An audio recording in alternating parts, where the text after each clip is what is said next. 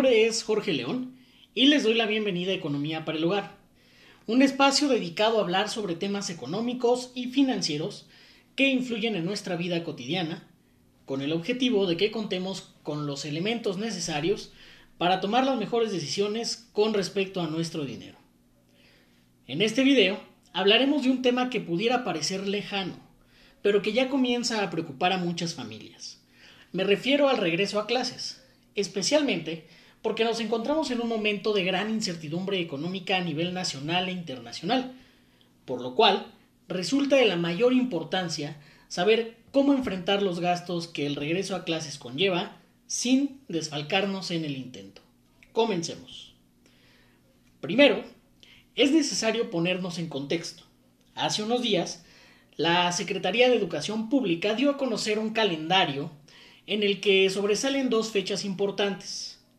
En primer lugar, el cierre del actual ciclo escolar, que ocurrirá el viernes 19 de junio. Y en segundo lugar, el inicio del periodo escolar 2020-2021, que se estima para el 10 de agosto de este año.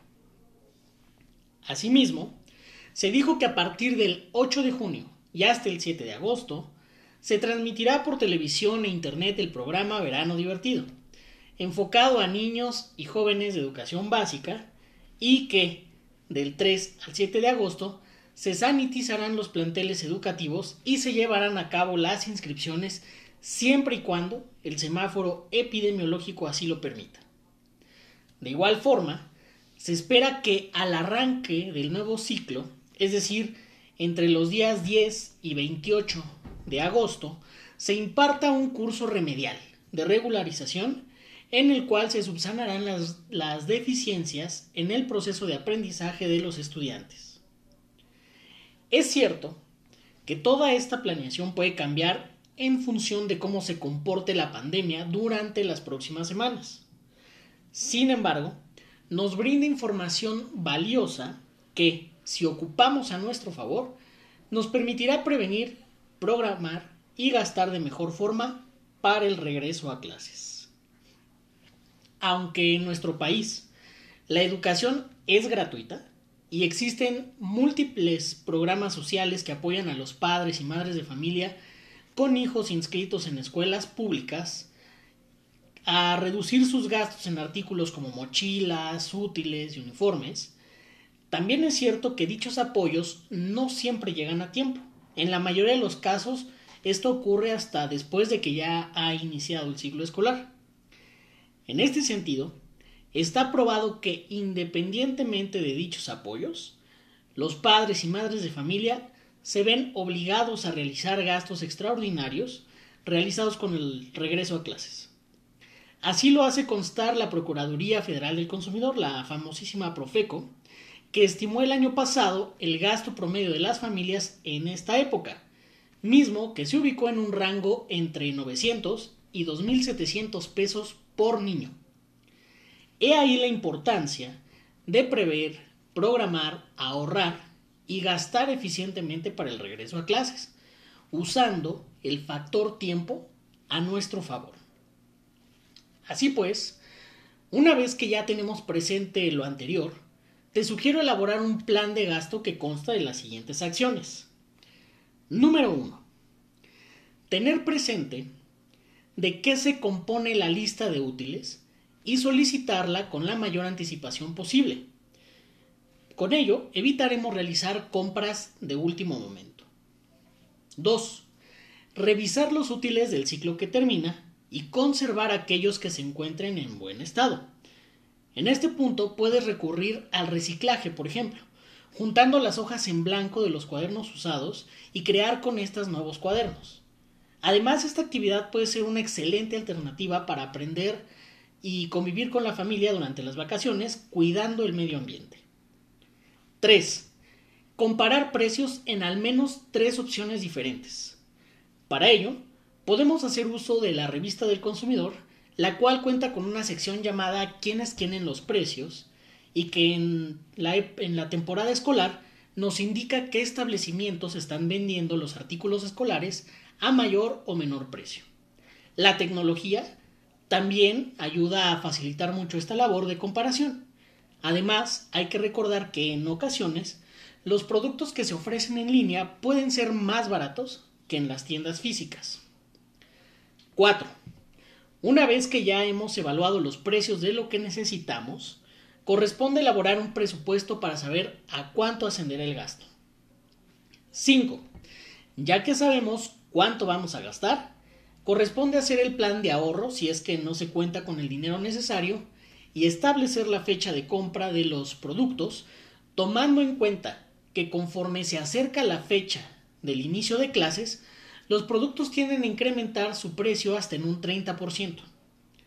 Por su parte, no hay que perder de vista que una vez que inician los ciclos escolares, los precios de los artículos vuelven a sus precios normales, ya que la demanda hacia los mismos disminuye.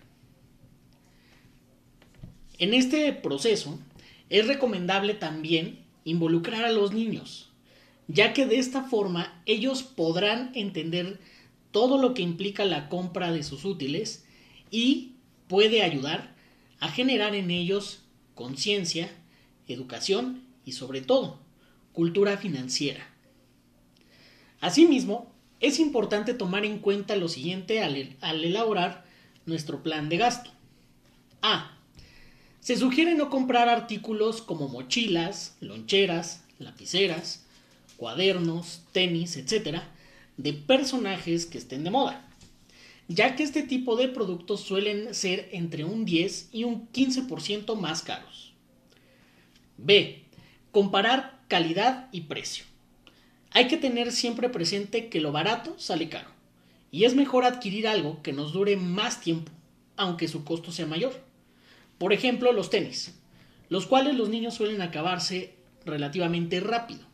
Es conveniente evaluar cuántos pares se compran a lo largo del ciclo escolar y adquirir eh, unos tenis que sean de mayor calidad, aunque estos puedan aumentar su precio, ya que nos podrían evitar tener que comprar otro u otros pares durante el año. C. Tome en cuenta que cada año se organizan ferias de regreso a clases en las que se ofrecen productos y servicios escolares con atractivos descuentos en el mejor de los casos hasta con un 50% de descuento. D. La otra opción que tenemos es organizarnos junto con más padres y madres de familia para realizar eh, juntos las compras, ya que cuando se adquieren productos por mayoreo, los precios unitarios suelen ser menores y esto nos permitirá ahorrar aún más. E. Una opción para hacernos de un dinerito extra eh, para estos menesteres es vender aquellos materiales o uniformes que se encuentren en buen estado y puedan ser ocupados por otros niños. Por ejemplo, libros de un grado específico a niños que están por ingresar a ese grado. Y eh, finalmente, bajo las actuales circunstancias, hay que tener presente también la compra de herramientas tecnológicas que apoyen a la educación, los cuales implican gastos muy fuertes. Ahora, si decides hacer tu compra haciendo uso del crédito, es importante que tomes en cuenta lo siguiente. Número 1. Verifica la fecha de corte de tu tarjeta, de tal suerte que realices la compra en un día lejano al día de corte y de esta forma comiences a pagar tus mensualidades en el periodo más amplio posible. 2. Realiza compras a meses sin intereses y en un plazo que no vaya más allá del periodo útil de lo que estamos comprando. Por ejemplo, no es recomendable usar esta forma de pago cuando adquirimos despensa. 3. Verifica las promociones, términos y condiciones de tu banco. Casi todos ofrecen alternativas y beneficios para la temporada escolar. 4. Finalmente, organiza tus finanzas, de tal suerte que te permitan cumplir con tus pagos puntualmente y si en algún momento recibes una entrada extra de dinero, considera utilizarla para liquidar total o parcialmente tu crédito. Espero que esta información sea de gran ayuda y les permita realizar sus compras de la mejor forma sin desfalcarnos. Recuerden, si tienen alguna duda, comentario o sugerencia, escríbela y con gusto le daré respuesta. Por ahora me despido, no sin antes recordarles que continúen al pendiente de las publicaciones del Partido Verde del Estado de México y del diputado Pepe Coutolenc, con contenidos que nos ayudarán a mantenernos bien informados y aprovechar al máximo el tiempo que permanezcamos en casa. Gracias por su atención y cuídense mucho. Nos vemos hasta la próxima.